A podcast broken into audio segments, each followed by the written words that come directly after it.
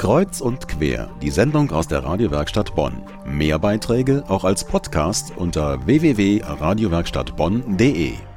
Der erste Bonner Stadtklangkünstler, das war im letzten Jahr Sam Auinger. Sein Projekt waren die Klangwürfel im Bonner Loch und die waren auch bei uns in der Radiowerkstatt mehrfach Thema. Nun gibt es einen Nachfolger. Sein Name ist Erwin Stache und er ist jetzt offiziell der neue Bonner Stadtklangkünstler für das Jahr 2011. Sein erstes Projekt ist bereits zu sehen, zu spielen und vor allem zu hören, und zwar auf dem Vorplatz des Kunstmuseums Bonn. Dort hat Erwin Stache Klanginseln gebaut, mit denen jeder im öffentlichen Raum zum Künstler werden kann und soll.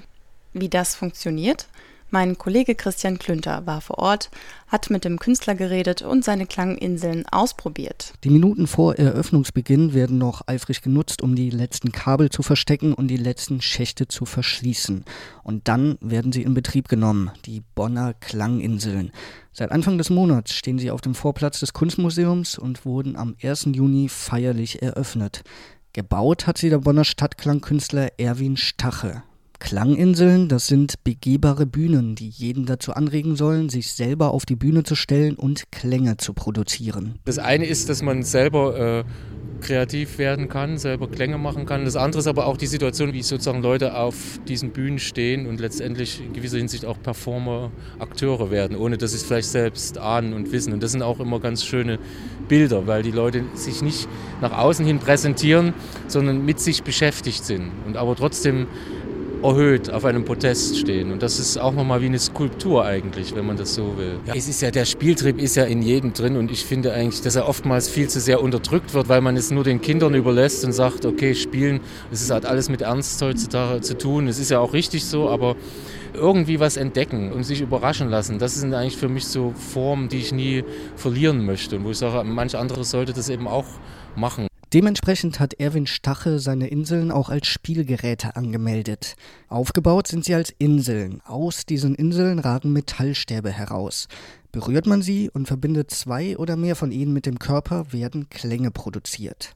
Hierbei sind der Fantasie keine Grenzen gesetzt, denn egal, ob man mit mehreren Menschen zusammen eine Kette bildet oder die Stäbe mit beliebigen Körperstellen wie der Nase, einem Ohr oder der Zunge berührt, All das erzeugt Klänge und damit kann und soll experimentiert werden.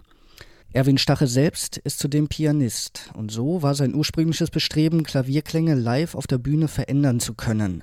Und übt man ein wenig auf den Klanginseln, können auch hier nahezu virtuose Klangmelodien erzeugt werden, wie der Künstler selber vorführt. Musik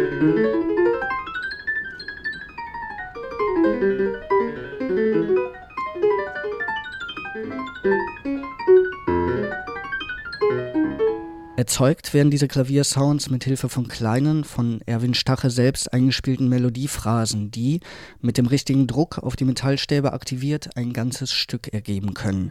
Doch nicht nur mit Klaviersounds lässt sich auf den Klanginseln experimentieren.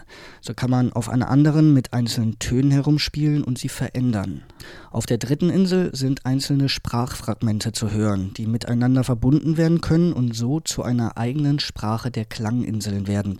Und da der ausdrückliche Wunsch ist, dass jeder selbst die Bühne betreten soll, die Möglichkeiten ausprobieren und Klänge miteinander verbinden soll, kann sich der Künstler selbst auch einmal zurücklehnen und beobachten, wie die Leute verschiedener Generationen im öffentlichen Raum seine Werke nutzen und Musik machen.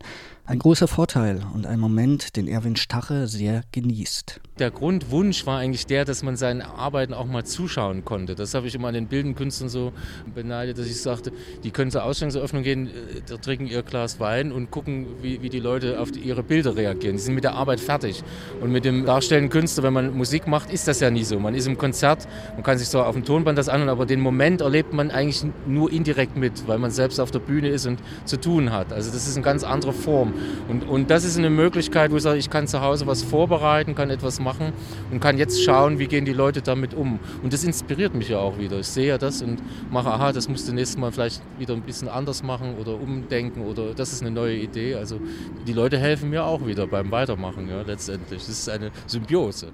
Und wenn auch Sie die Bühne der Klanginseln betreten und selber zu einem Pianisten oder Klangkünstler werden wollen, bis Ende September haben Sie die Möglichkeit dazu. Auf dem Vorplatz des Kunstmuseums stehen die Klanginseln allerdings nur noch bis Ende des Monats. Dann wandern sie jeweils für einen Monat weiter. nämlich nach Poppelsdorf, danach in die Sternstraße und zum Schluss auf den Vorplatz des Frankenbads.